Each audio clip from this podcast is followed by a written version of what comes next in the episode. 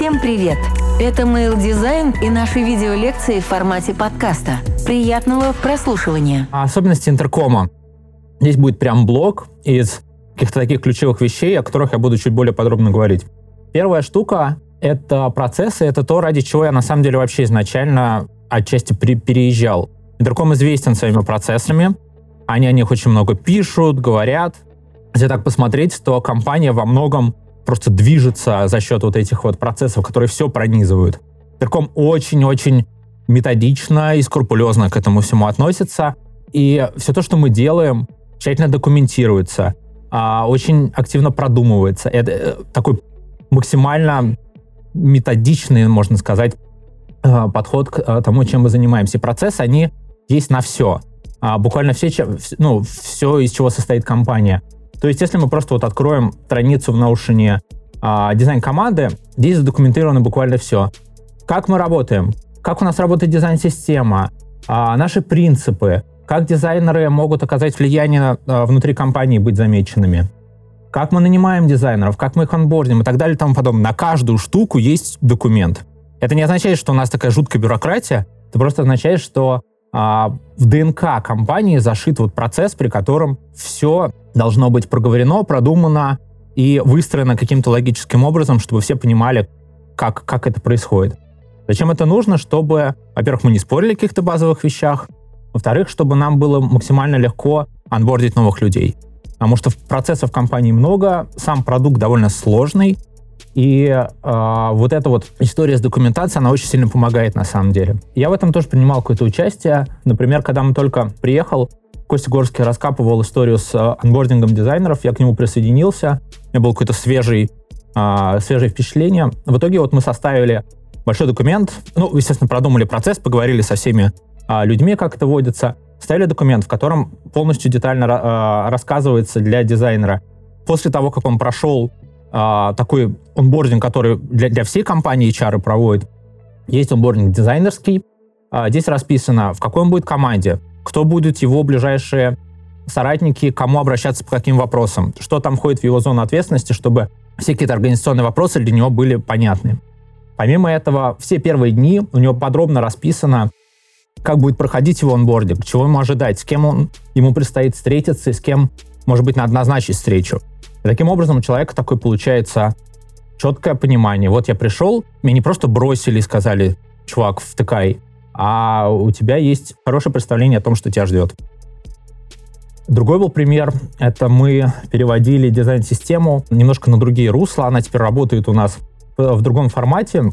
И получилось так, что помимо очевидно как бы вот этого вот результата в виде кучи-кучи документации, очень много приходилось заниматься процесс дизайн так называемым, да, когда ты можешь там несколько месяцев потратить на продумывание там вот всех алгоритмов а, развития событий при всех ситуациях.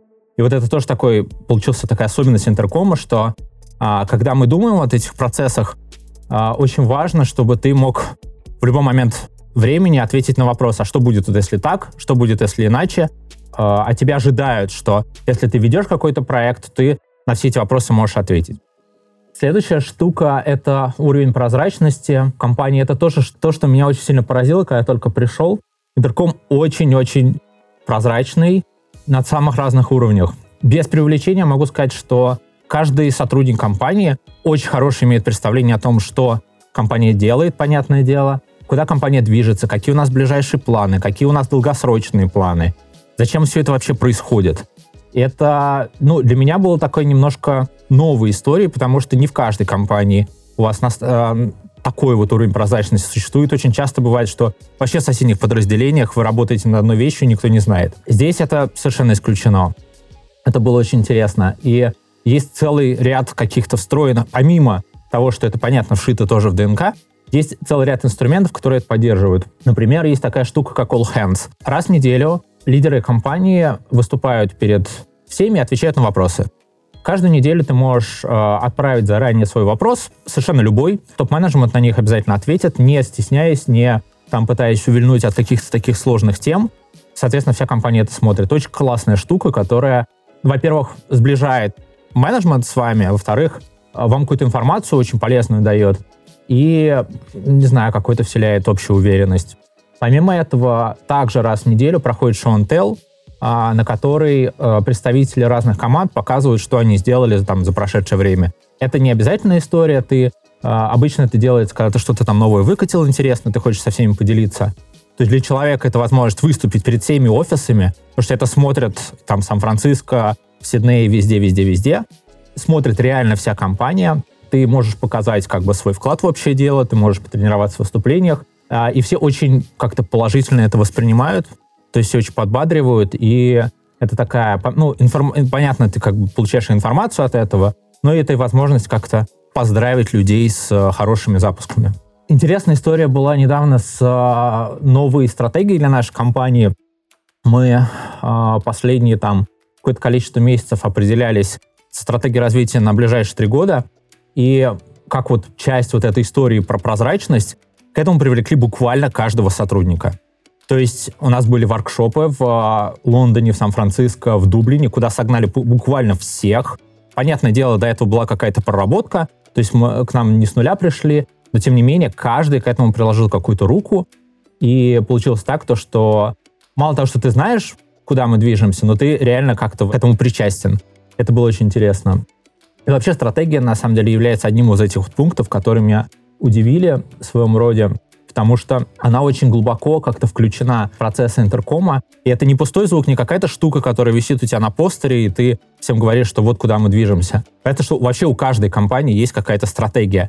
Но здесь это штука, на которую как бы нацелены вообще все процессы в компании и все проекты в ней. Во вообще, Интерком очень-очень прагматичная компания. Все делается сознательно, с, э, все ресурсы вкладываются очень-очень осознанно, и Интерком очень не любит тратить время на какие-то лишние вещи. И вот э, такая вот определенность, такая сознательность с точки зрения стратегии, это как бы одна из частей. Э, вообще интересная штука была, э, что одним из как бы принципов компании является, что у тебя должна быть возможность от глобальной стратегии компании до своих целей буквально на сегодняшний день провести прямую линию. То есть в идеале оно все должно вот так вот биться.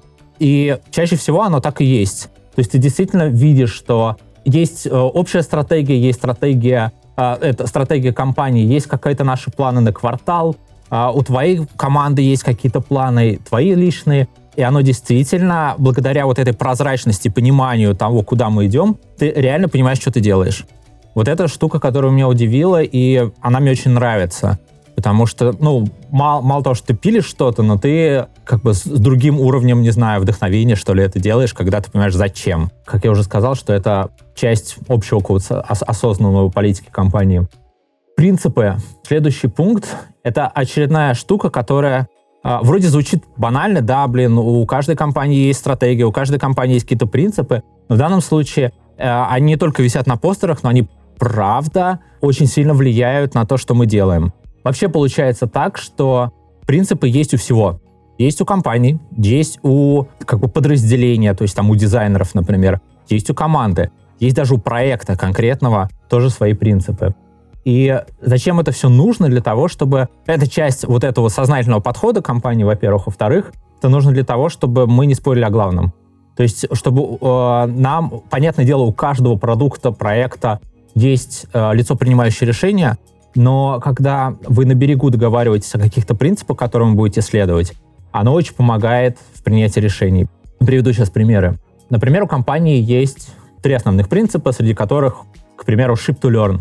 Это правда та штука, которую мы буквально каждый раз, э, каждый раз, когда мы ну, начинаем какой-то большой проект, мы это упоминаем. Это означает, что когда мы начинаем какой-то большой проект, когда мы готовим его выкатывать, мы не будем, э, при всей вот этой методичности процессов, мы не будем его пилить до бесконечности, не будем пытаться сделать его идеальным с самого первого раза. Нам очень важно довести его до той точки, когда он, мы сможем его выкатить и получить какую-то информацию. Звучит банально, но это правда вот э, вещь, которой компания следует прям постоянно. У дизайнеров тоже есть свои принципы. Они тоже кажется довольно... Это штука, которую мы также опираемся. Вот, например, вот это opinionated by default, flexible under the hood. То есть означает, что по умолчанию то решение, которое мы показываем пользователю, оно уже, вот это решение по умолчанию, оно будет простым, понятным, оно будет отвечать его каким-то базовым потребностям, он сможет этим пользоваться, не взрывая мозг, но если этот пользователь более продвинутый или ему нужно гораздо больше функций, то он всегда сможет это получить. Это та штука, которую мы опираемся, например, когда обсуждаем какой-то дизайн. И мы видим, что решение слишком замороченное. Мы пытаемся оптимизироваться под все возможные cases. И тогда мы ссылаемся на эту штуку, это помогает нам принять решение. Даже у проектов, как я сказал, есть свои принципы. То есть, если а, мы начинаем какой-то проект, который явно займет много времени, там будет куча каких-то лиц и команд вовлеченных, то очень помогает на берегу договориться о том, как конкретно будем принимать решения. Хорош о принципах. Следующая штука — это демократия. В таком принципе, опять же, блин, я каждый раз повторяю это одно и то же, но это правда. В ДНК компании вшита вот эта демократичность и упор, фокус на получение фидбэка. То есть, как я уже сказал, у каждого проекта есть лицо, принимающее решения, есть руководители, есть там вертикаль власти. Но при всем при этом ты всегда можешь к каждому обратиться, задать вопрос, и все построено так, чтобы на каждом из этапов развития того проекта он максимальное количество глаз его увидело и имело возможность этот фидбэк дать. Что это означает для дизайнеров, например? Basecamp — один из примеров. Это та штука, которую мы используем для такого как раз получения фидбэка. На каждом из этапов развития проекта, от самого начала до конца, э, дизайнеры постят посты э, в Basecamp, где под, расписывают этот этап подробно, при этом расписывают так, чтобы его понял человек, который по проекту вообще ничего не знает. Потому что его увидят разные дизайнеры, какие-нибудь менеджеры, случайные люди. А, и это нацелено на то, чтобы, во-первых, логировать решение, чтобы всем было понятно, а потом можно было вернуться и понять, как мы те или иные решения принимали, чтобы вся дизайн-команда и другие подразделения понимали, что вообще происходит. Есть лучшие инструменты для этого, возможно, но это то, что используем мы. И для дизайнера это еще такая тренировка скилла писательского. Потому что тебе очень важно в емкой, сжатой форме сформулировать все то, что ты хочешь сказать, и ориентировать это на неподготовленную аудиторию. Вот это для меня оказалось по первому времени самым-самой сложной штукой. Следующий пункт э, — это дизайн-криты. Это та штука, которую мы используем постоянно и постоянно на ней как-то итерируем. То есть это вообще сам как бы механизм очень популярный, он есть э, практически везде сейчас, а, в разных совершенно форматах. В нашем конкретном изначально это начиналось с очень классического дизайн-крита, когда дизайнеры собираются, смотрят какие-то работы, дают свой фидбэк. Потом мы поняли, что это не идеально работает, слишком много людей, либо это требует какой-то подготовки, просто, блин, ты не хочешь делать супер задротскую презентацию, и тебе просто, не знаю, совестно, у тебя не слишком подготовленный дизайн. Мы начали с этим как-то итерировать и пришли в итоге к формату, при котором, во-первых, группы маленькие, то есть там, не знаю, 3-4 человека. То есть реально, чтобы все выступить успели. Второй момент, чтобы это не было какая-то суперформальная презентация. То есть ты можешь вообще прийти неподготовленным, открыть фигму и в ней там уже как-то показывать ты можешь использовать это для э, фидбэка в широком смысле. То есть я там, например, сейчас работаю над каким-то новым там постом в наш блог, и я где-то застрял. Я говорю, ребята, подскажите. То есть э, дизайн-криты трансформируются в какую-то рабочую сессию, сессию поддержки дизайнеров. Потому что э, одной из проблем является то, что у нас распределенные команды очень мало общаемся друг с другом. Следующая штука — это show and tell для дизайнеров. То есть есть э, show and tell по компании, есть среди дизайнеров, он проходит два раза в месяц, по-моему. И это чисто для того, чтобы показать, что мы успели достичь. Ну, как большой show and tell, показать, что мы достичь, как-то всех поздравить с хорошей работой и воодушевить. Следующий пункт — это как бы фокус на удовлетворенности сотрудников. Это не является каким-то особенностью интеркома, это такая штука, которую я заметил, пообщавшись с представителями разных компаний. Что получилось? Что в Европе, я, я не буду обобщать, я сейчас опираюсь на свой личный опыт, что в Европе компании гораздо больше уделяют удовлетворенности внимания просто потому, что найти людей сложнее. Рынок имеет свои ограничения, приходится людей перевозить. Это занимает огромное количество времени и денег. В целом поиск штука вообще не быстрая. И когда, ну и плюс к тому э, планка высокая, то есть нанимают э, специалистов довольно высокого уровня, и получается, что ты вложил огромное количество ресурсов в сотрудника, которого ты перевез, который вышел, и имеет смысл позаботиться о том, чтобы он у тебя проработал, чтобы он не убежал очень быстро. Именно поэтому удовлетворенности уделяется, по моему мнению, уделяется особое внимание. Что делают конкретно в Intercom е с этим? На самом поверхностном уровне каждый месяц проводится NPS, просто чтобы очень поверхностно понять вообще степень э, удовлетворенности, э, как люди себя чувствуют. Но помимо этого, два раза в год проходит большой-большой опрос. Есть компания Culture Amp, которая специализируется на этой штуке. Э, с ней сотрудничают все крупные-крупные IT-монстры. У них есть какая-то своя жесткая методология, свой гигантский опросник, на который ты потратишь, блин, минут 40, наверное, чтобы на все это ответить. Он разбит на кучу категорий. Один раз в год он проходит а, в таком чуть более сжатом виде, один раз в, э, в подробном. Самое интересное, что по результатам этой штуки, а, во-первых, а, все результаты публично показываются, рассказываются, то есть компания ничего не скрывает, даже если у нас где-то полные провалы, они бывают, об этом все говорится. Второй момент, на этом реально принимаются какие-то действия. И вот это меня удивило, потому что были реальные примеры, я сейчас о них поговорю, когда проводилось исследование, дальше идет разбивка результатов по подразделениям, по офисам, там, как у дизайнеров, как там в целом по компании. Определяются какие-то болезненные точки, по ним назначаются конкретные исполнители, то есть у нас там рабочие сессии проходят, мы вместе думаем, что с этим делать, и реально, блин, делаем. К примеру, в какой-то момент дизайнеры жаловались, то, что классно, у нас сформулирована а, очень-очень подробная разбивка по требований к дизайнерам на каждом из уровней. Вот эта штука публичная, она у нас на intercom.design есть. У нас это все очень классно сформулировано, но она настолько сложна, к предыдущей версии шла речь, но она настолько сложна, настолько как-то специфично сформулирована, что этим невозможно пользоваться. Вот это очень важно для дизайнера, потому что от этого зависит его рост, и об этом, именно это он обсуждает с своим менеджером, в том числе там, при performance review.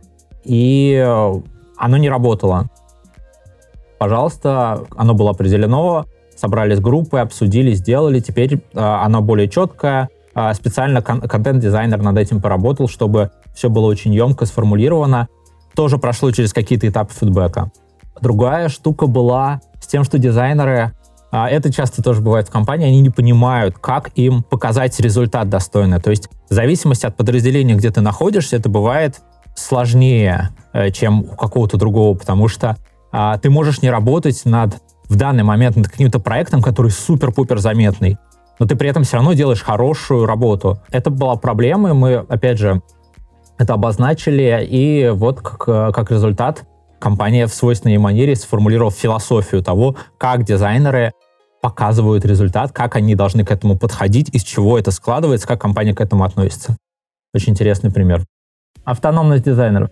Это тоже важная штука и заметно, на которую я обратил внимание, то, что это, наверное, не является какой-то сверхособенностью интеркома. Возможно, это даже не является особенностью европейских компаний, но, тем не менее, в том формате, в котором оно у нас, она меня поразила в своем роде, что а, уровень автономности довольно высок. На ежедневном уровне, на там, ежемесячном уровне тебе не говорят конкретно, что делать. Нет у тебя э, менеджера, который... Э, вернее, у тебя есть, естественно, менеджер, но не менеджер не будет тебе буквально диктовать, что делать все нацелено на то, чтобы ты максимально был самостоятелен. Интересная штука, у нас нету таск-менеджмента вообще. То есть у нас нет джиры, нету даже некого подобия джиры. Да, мы э, постим вот эти вот сообщения в Basecamp. Каждая команда по-своему как-то решает, как они э, это оформят. Кто-то в Notion, кто-то там еще во в чем-то.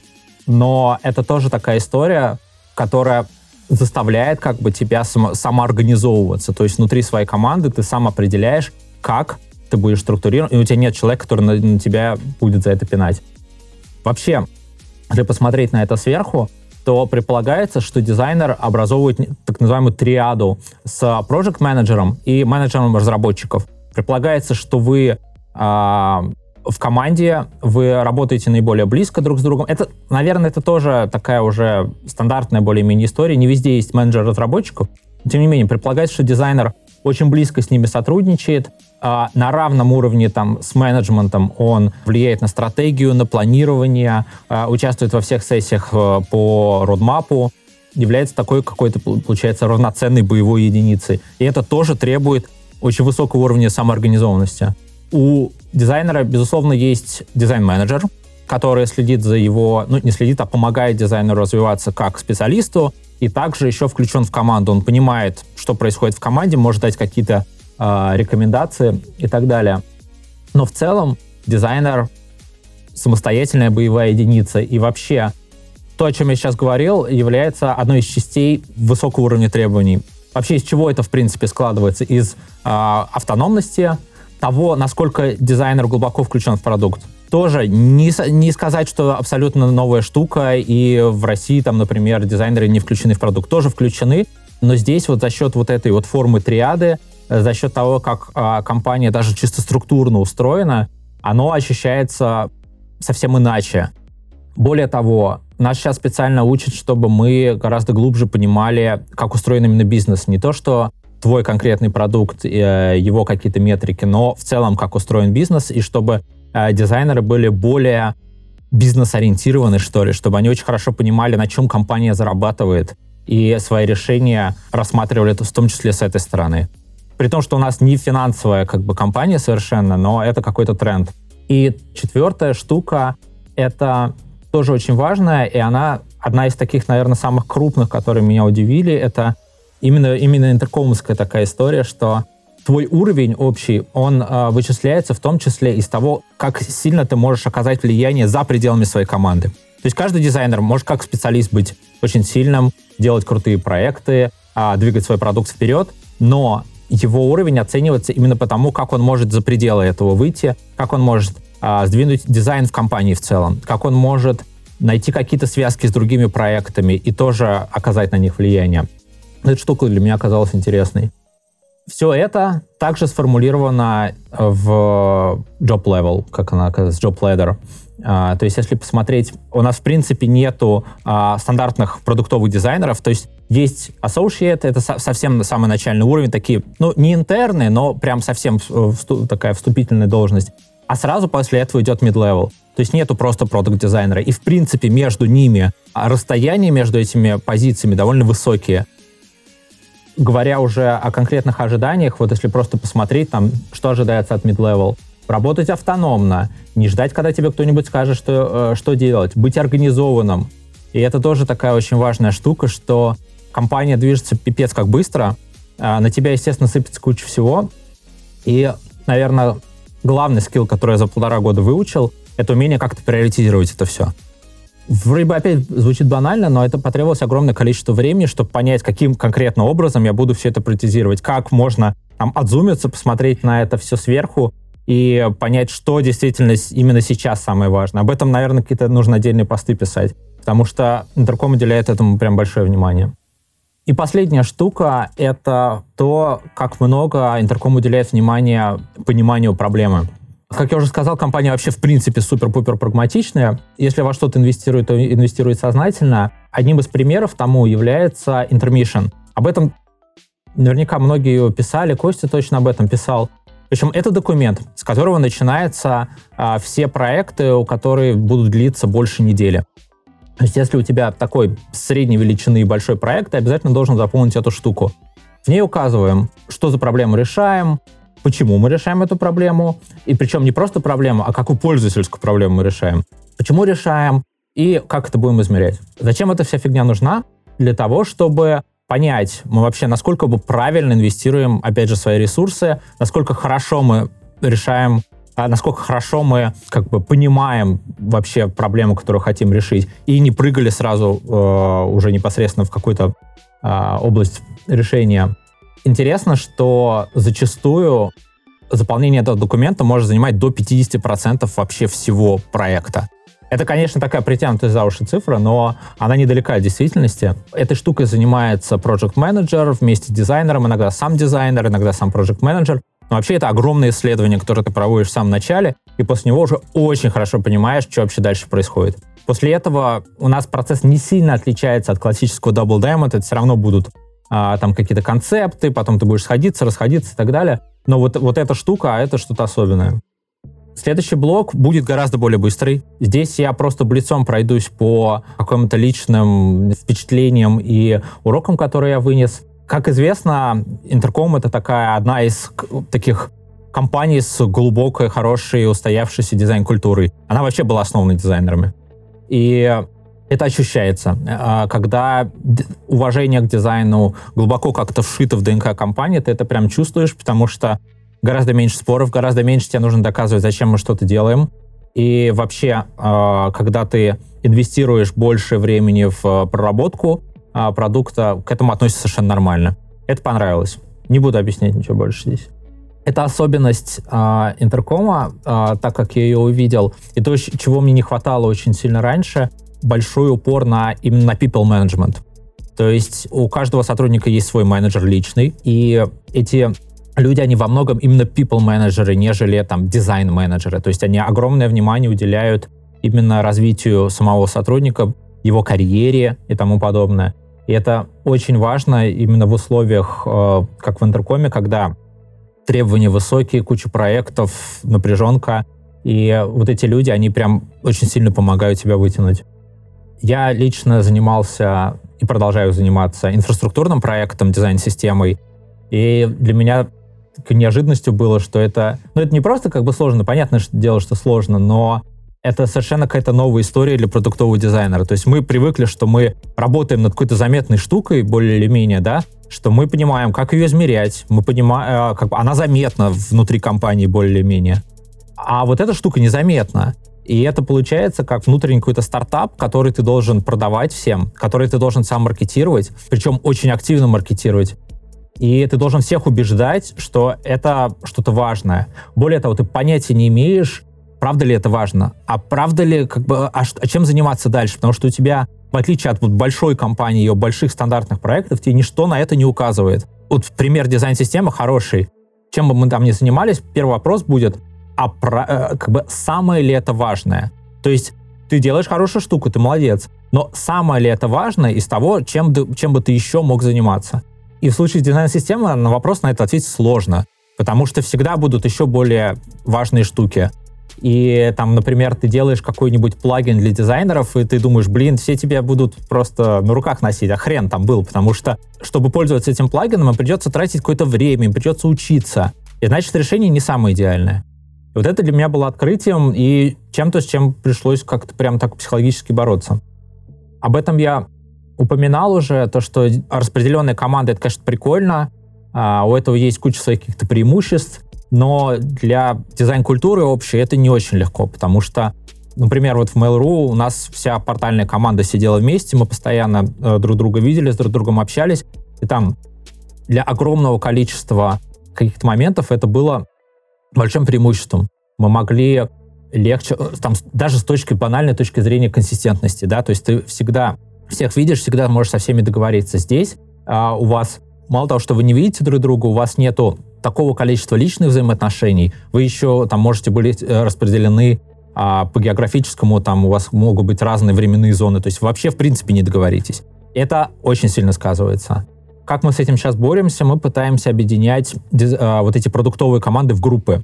То есть если а, несколько продуктовых команд смотрят какую-то одну сторону, мы их объединяем в группу, и уже вместе уже получается не один дизайнер, уже там три, например, дизайнера, три проект менеджера гораздо легче как-то с этим работать про сам процесс методичный интеркомовский. Это очень круто. Это для... Я лично перфекционист, мне это очень нравится. Но в какой-то момент мы сами понимаем тоже, что у этого должны быть какие-то свои пределы, потому что это не везде будет подходить. Не сможешь в каждом проекте писать вот этот документ, который я сказал, тратить месяц на исследование и так далее и тому подобное.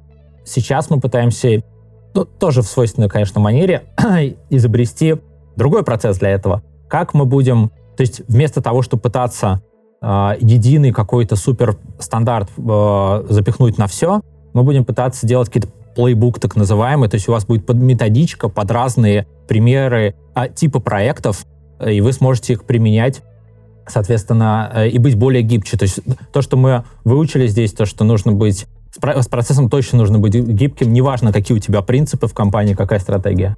Basecamp, как я уже сказал, с одной стороны, это, конечно, клевая штука, и хорошо то, что ты получаешь опыт писательский, то, что ты аналитическое даже мышление как-то развиваешь, но при этом тратишь на это безумное количество времени. Мы сейчас сами тоже придумаем, как, как вообще от этого обойтись или упростить как-то это немножко, потому что э, это не должно быть единственным способом информировать ком- команду о том, что происходит, и получать фидбэк.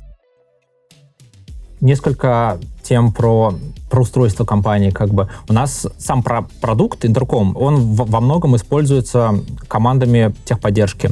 Получается так, что наша личная команда техподдержки, она очень активно этот продукт сам использует. И для нас является офигенным источником информации. То есть я не знаю, э, ну, конечно, в почте у нас тоже получалось то, что мы бесконечно постоянно используем этот продукт, но тут это э, даже как-то интереснее в том плане, что здесь гигантская команда, которая вот и активно тестирует, которая постоянно льется какой-то фидбэк. И с точки зрения дизайна, что мы сделали, мы стали как-то это автоматизировать, чтобы а, когда сотрудник э, техподдержки получает фидбэк по дизайну, там говорят, что а, у вас кнопки говно, сотрудник техподдержки помечает это определенным тегом, и оно нам в Slack попадает сразу.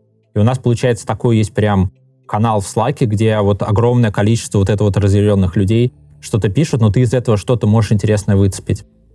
У нас действительно нету команды тестировщиков. Все тестирование производится самими разработчиками, самой командой, собственно, перед тем, как ты выкатываешь. Это что-то очень необычное, потому что я, я, я помню, как было в Яндексе, например, где мы с тестировщиками вообще просто душа в душу за руку держались. А здесь, э, здесь ты это делаешь сам, и при этом это было сознательное решение, потому что компания, в принципе, ну, как я уже сказал, она очень прагматичная. А во-вторых, э, они считают то, что это ответственность самой команды. Я с этим не, на 100% согласен, у этого есть какие-то свои ограничения, но это вот факт. Как-то так живем. А вот то, что очень нравится, это наличие контент-дизайнеров. То есть есть UX-писатели, есть контент-стратегия, а тут контент-дизайнеры. То есть это какая-то следующий шаг в эволюции этих специалистов.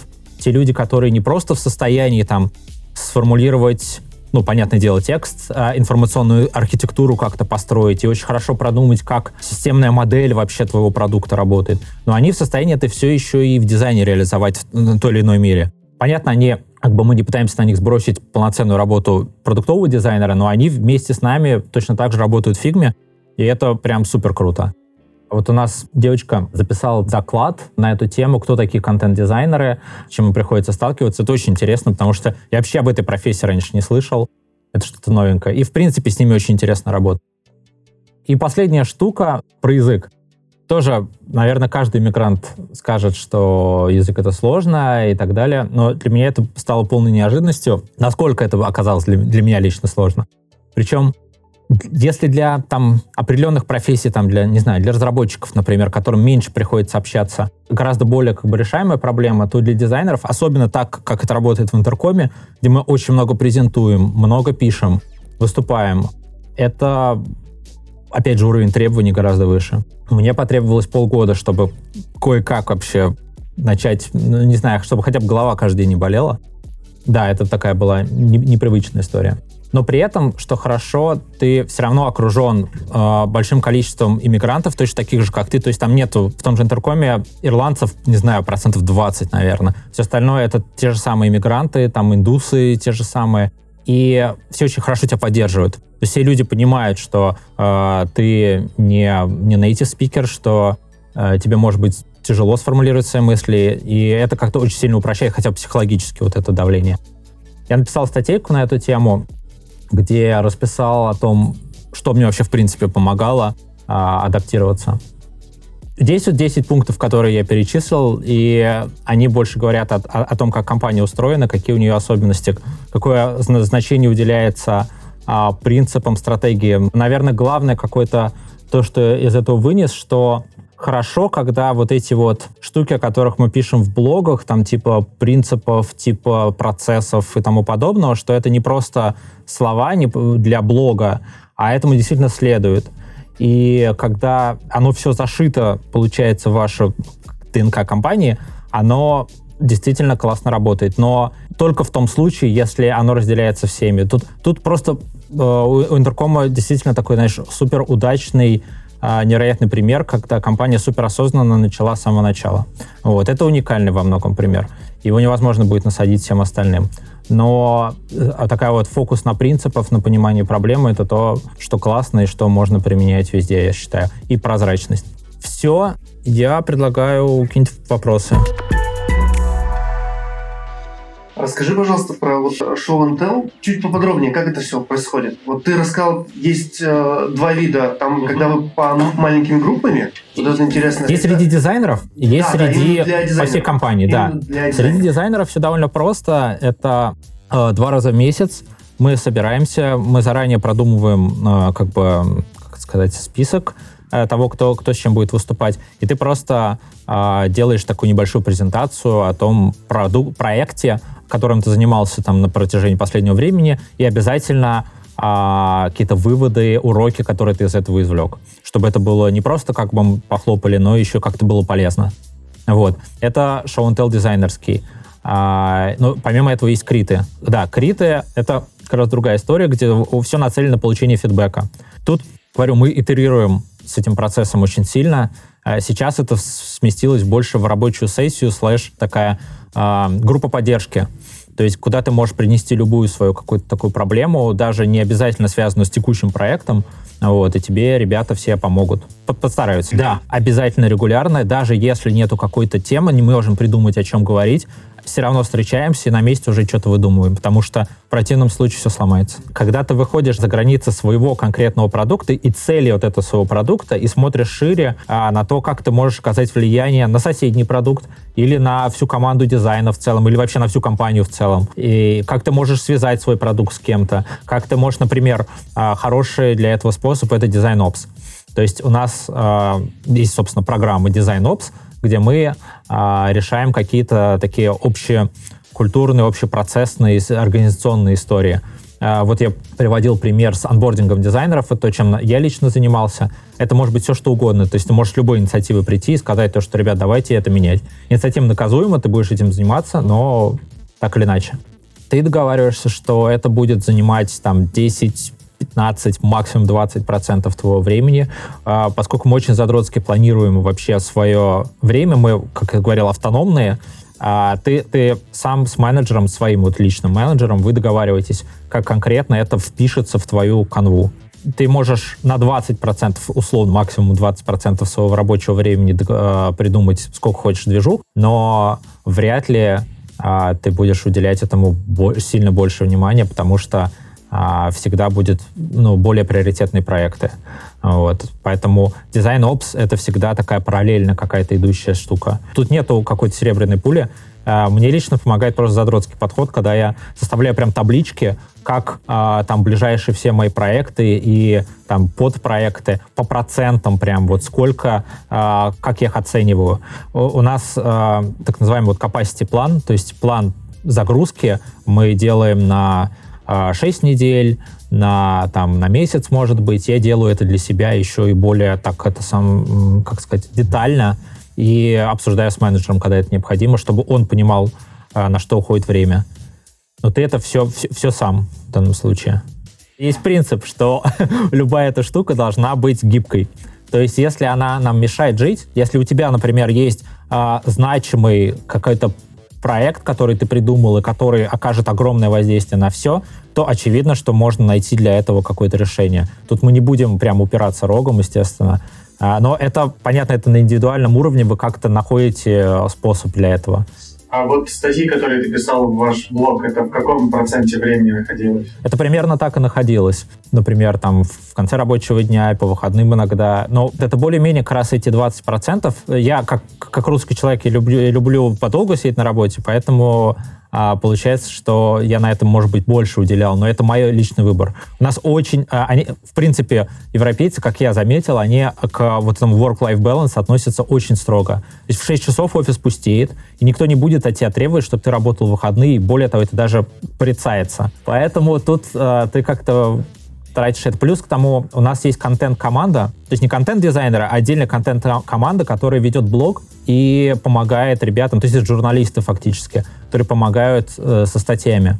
Они тебя как-то будут... Ты, ну, ты пишешь текст, понятное дело, но они могут какую-то редактуру провести, тебе что-то подсказать, и это реально спасает. Я юзабилити-исследователь, и нас тут трое, и поэтому нам интересно, а есть ли в интеркоме исследователи или кто занимается исследователями? Исследователей нет, а, выделенных, вернее, как? Нету в том понимании, в котором это было здесь или там в Яндексе, да, когда у тебя есть большая-большая прям команда с лабораторией, со всеми делами. Есть, а, ну, исследователи, исследователи или аналитики, но а, их ограниченное очень количество, и получается большим количеством таких вещей занимаемся сами мы.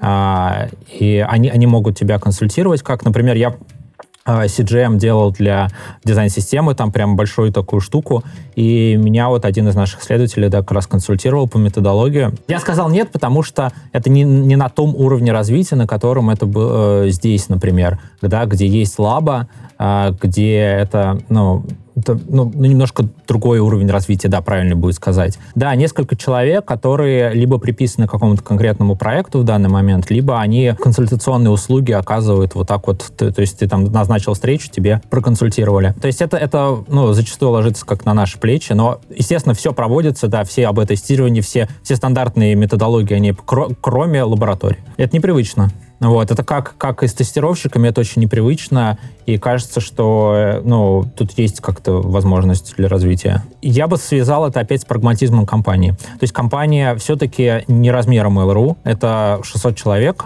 а, и это очень-очень осознанное вкладывание ресурсов. То есть нас, дизайнеров, там всего 18, причем по, всем, по всему миру. Поэтому, наверное, не имеет смысла на данном этапе это просто заводить. Поэтому вот так. Мы тестируем самостоятельно. То есть очень высокое покрытие автотестов, и, это, э, и плюс там все, все возможные другие э, методы используются, но это делаем сами. Андрей, а подскажи еще, пожалуйста, как вы участвовали в формулировке новой стратегии компании? Топ-менеджмент компании совместно с какими-то с аналитиками и всем, как, кто должен был причастен быть, они сначала проводили большое количество исследований, вот, продумывали но над э, персонас, так, так называемые, да, они думали над э, тем, на кого мы будем фокусироваться, в каком конкретном направлении мы хотим дальше топить. Они подготовили какую-то изначальную проект, скажем так. А потом с, этим уже они, когда уже появилось какое-то общее более-менее представление, они уже собрали вот эти рабочие сессии, на которых я упоминал, где были все представители компании, и э, у нас такой воркшоп, можно сказать, был, да, когда мы э, помогали а, уточнить понимание целевой аудитории, уточнить, а, какие есть возможности при том или ином направлении, куда мы будем двигаться.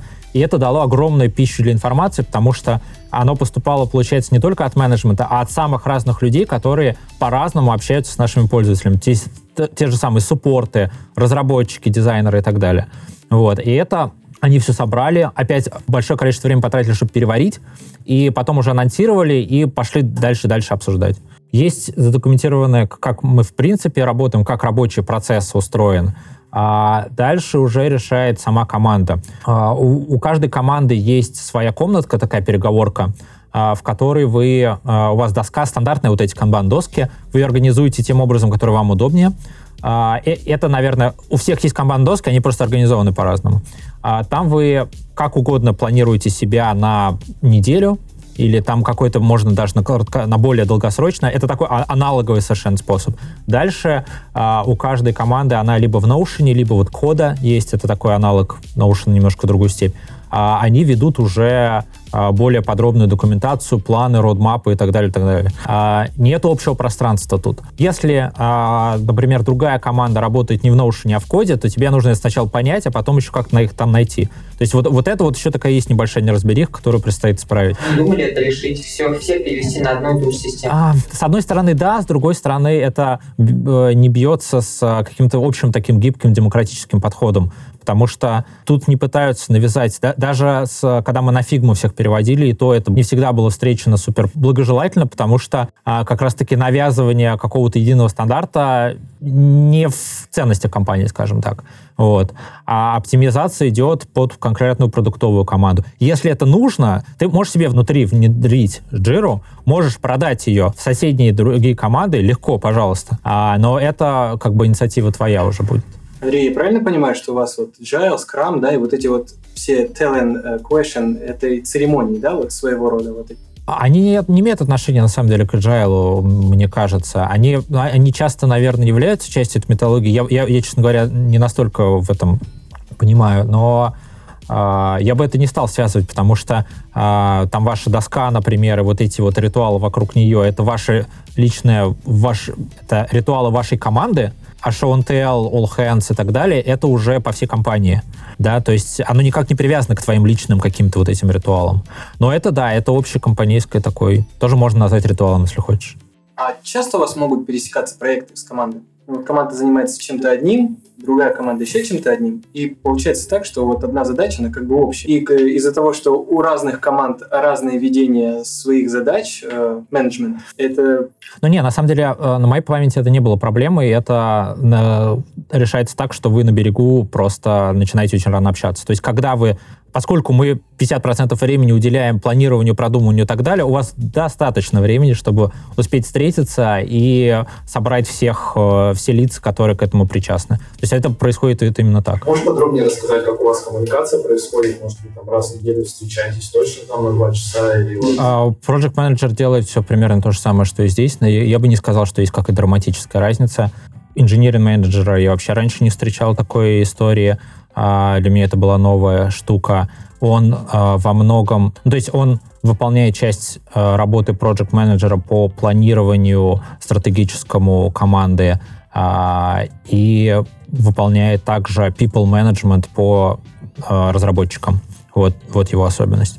Каким образом мы с ними коммуницируем? Каждый день стендапы, естественно, а, один день мы планируемся вместе, и тут э, дизайнер принимает очень активное участие.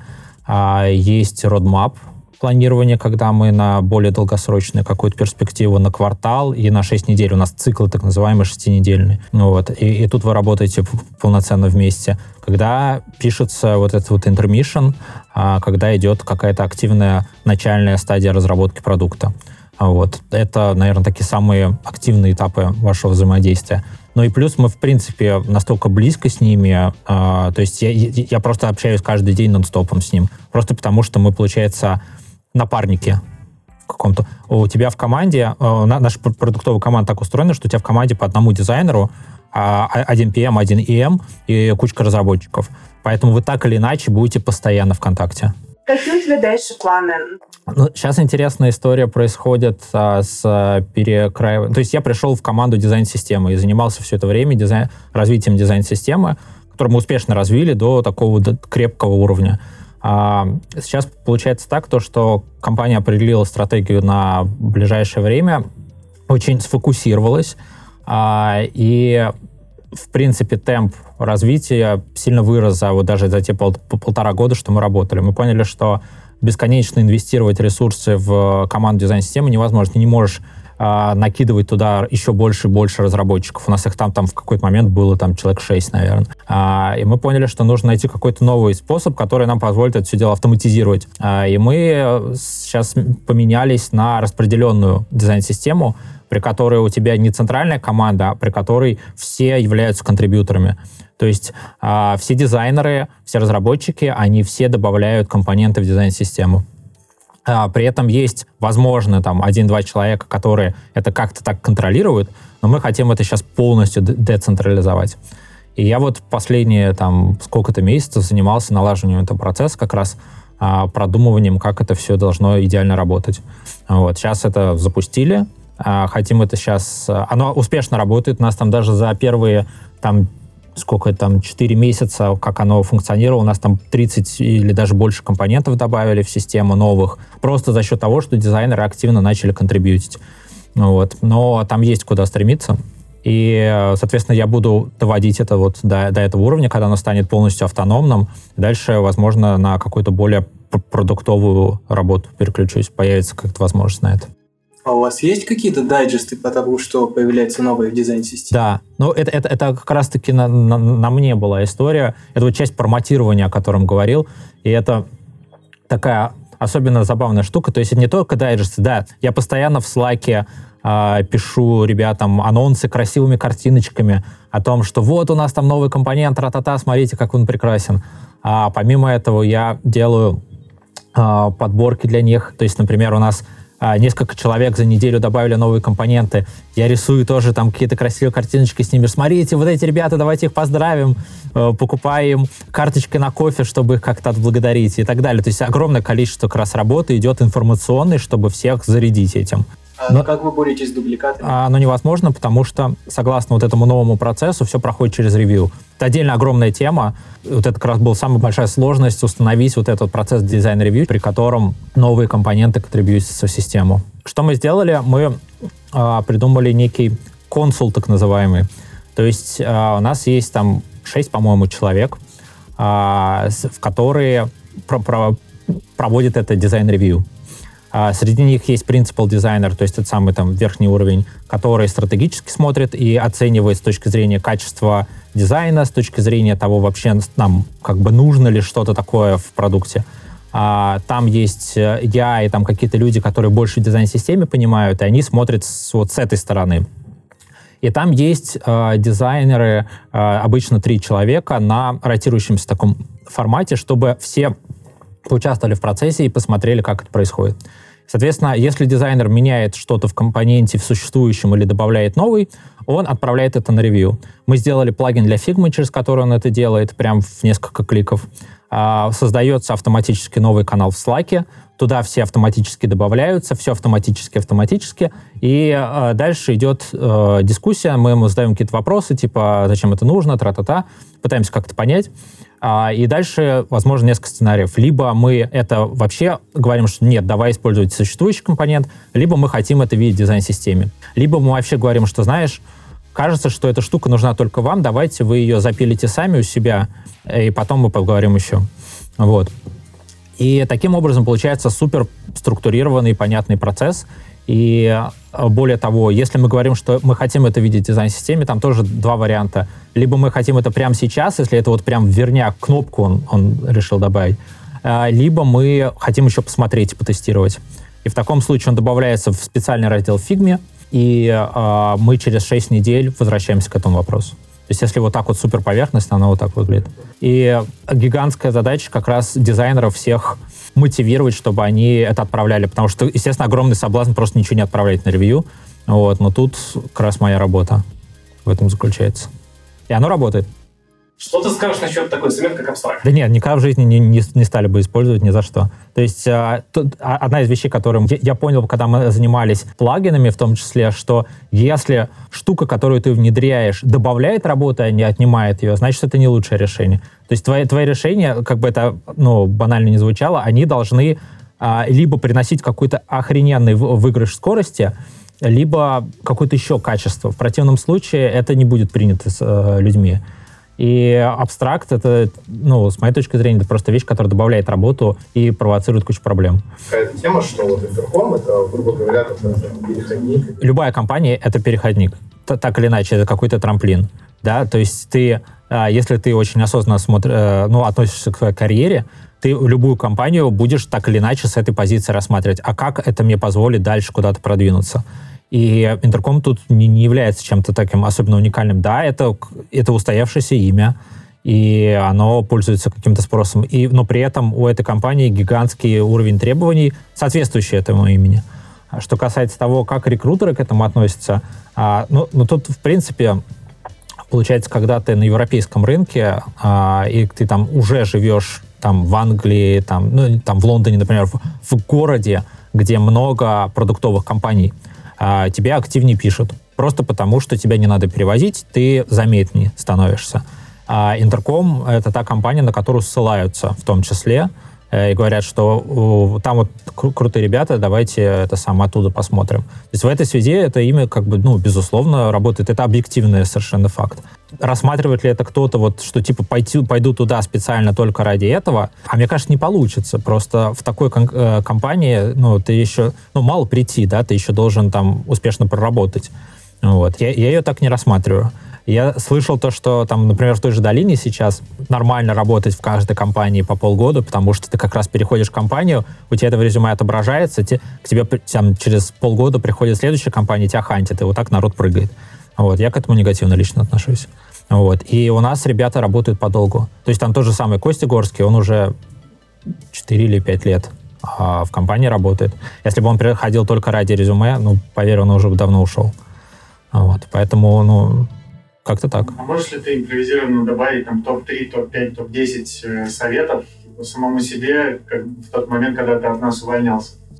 Блин, ну первая штука была, это, наверное, снизить э, какие-то ожидания от себя, потому что вот я э, по этому поводу страдал больше всего. Потому что ты а, здесь, у тебя как- как-то карьера развивалась, ты, у тебя есть представление о себе, есть какое-то эго, есть амбиции, И ты приходишь и понимаешь, что, что планка-то выше, э, хотят от тебя больше, называешься ты уже не шеф-дизайнером, а обычным дизайнером и так далее и тому подобное. И это все очень сильно бьет по самолюбию, по какому-то самоощущению. Плюс к тому привязывается язык, и ты э, даже тебе сложнее дойти обратно до этого уровня.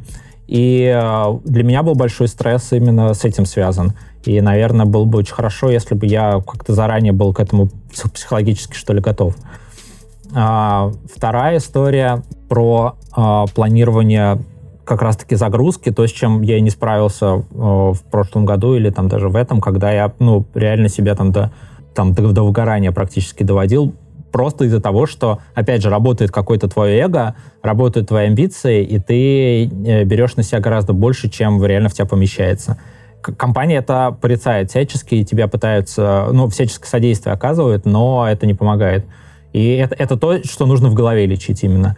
Я бы очень хотел, чтобы я это понял заранее. И как-то приоритеты свои заранее расставил, что амбиции амбициями, там, достижение опять вот уровня того, к которым я уходил отсюда, это, это все замечательно, но важно какой-то, знаешь, выбрать такой темп, который ты сможешь поддерживать. Вот. А с ассимиляцией ну, ну, если говорить ассимиляция про такие межличностные какие-то взаимоотношения, то с этим, ну, это тоже об этом миллион людей говорили, что с этим не так все просто, а, и в Европе в том числе, особенно там а, англичанами и а, как бы вот с этими нациями, потому что они, они очень добрые, они очень... А, ирландцы вообще душки, они невероятно добрые, отзывчивые, приятные люди в общении. Но фишка в том, что э, с любым, даже не только с ирландцами, а с любым э, таким иностранцем у вас как бы дойдет общение до определенного порога, но тебя там в дом на день рождения звать вряд ли кто-то будет. Вы обязательно там потусите вместе в пабе, у вас как бы вы там душа в душу в офисе, но за пределами офиса каждый сам по себе. Вот, и к этому надо привыкнуть, и это тяжело. И сами даже ирландцы, они мне тоже говорят, что вот мы, когда эмигрируем куда-то, когда работаем за рубежом, тоже мы, получается, общаемся только с ирландцами. Вот, в этом плане ассимиляция так как-то. С другой стороны, моя жена гораздо лучше ассимилировалась, чем я, а, потому что я, я просто задротски работа, дом, работа, дом и куча всяких увлечений а, своих хобби. А она, поскольку ей из-за визы пришлось сидеть дома, она не могла первый год вообще работать, ничего делать, она начала как раз-таки ассимилироваться, находить э, какие-то контакты, там завела книжный клуб, поэтический клуб, сейчас в колледж поступила там, и вот она как раз с этой задачей замечательно справля- справляется. И во всех этих странах, городах есть какие-то русские сообщества, все равно как-то получается вы с русскими общаетесь, вот, и ребят, э, Дублин насыщен просто IT-компаниями. Соответственно, все ребята это либо гуглеры, либо фейсбукеры, и все раньше были в Яндексе или в Mail.ru, и получается как-то как будто не уезжал. Вот. Самая жесть — перевозка собаки. А, короче, перевозить собаку тяжело, и это очень дорого. Вот, компания с этим помогает, но это большая-большая проблема, и вот сейчас там вот уезжали оставлять ее. Вот, но и, соответственно, там немножко другое чисто культурное отношение. То есть там твоя собачка кого-нибудь укусит, тебе хана. Про 6 месяцев английского, да? Такое большое количество времени тебя терпели. Как я уже сказал, большая часть сотрудников компании тоже иммигранты. Они очень терпимо к этому относятся. Да, с native спикерами сложнее общаться, особенно с ирландцами, у которых, в принципе, очень специфичный язык. Они там используют идиом, очень быстро говорят и так далее. А, но со всеми остальными легко, и они очень терпимы, они как бы готовы к этому. Другая проблема в том, что э, это бьется по самолюбию, конечно, и тебе хочется, у тебя есть какие-то представления о себе, ты хочешь быть крутым, и э, даже просто, не знаю, не то что формулировать свои мысли, но э, я обратил внимание, что там на таких вещах, как аналитическое мышление, это сказывается. То есть э, язык в данном случае гораздо больше влияет, чем, чем просто перевод слов оно вообще другой тип мышления даже. Но компания поддерживала, они э, дали мне некий аналог Skyeng, которым я пользовался. Параллельно с этим я самим Skyeng пользовался. То есть э, первые вот полгода это было там вот такая вот мощная долбежка. Вот. Но после этого уже стало сильно легко.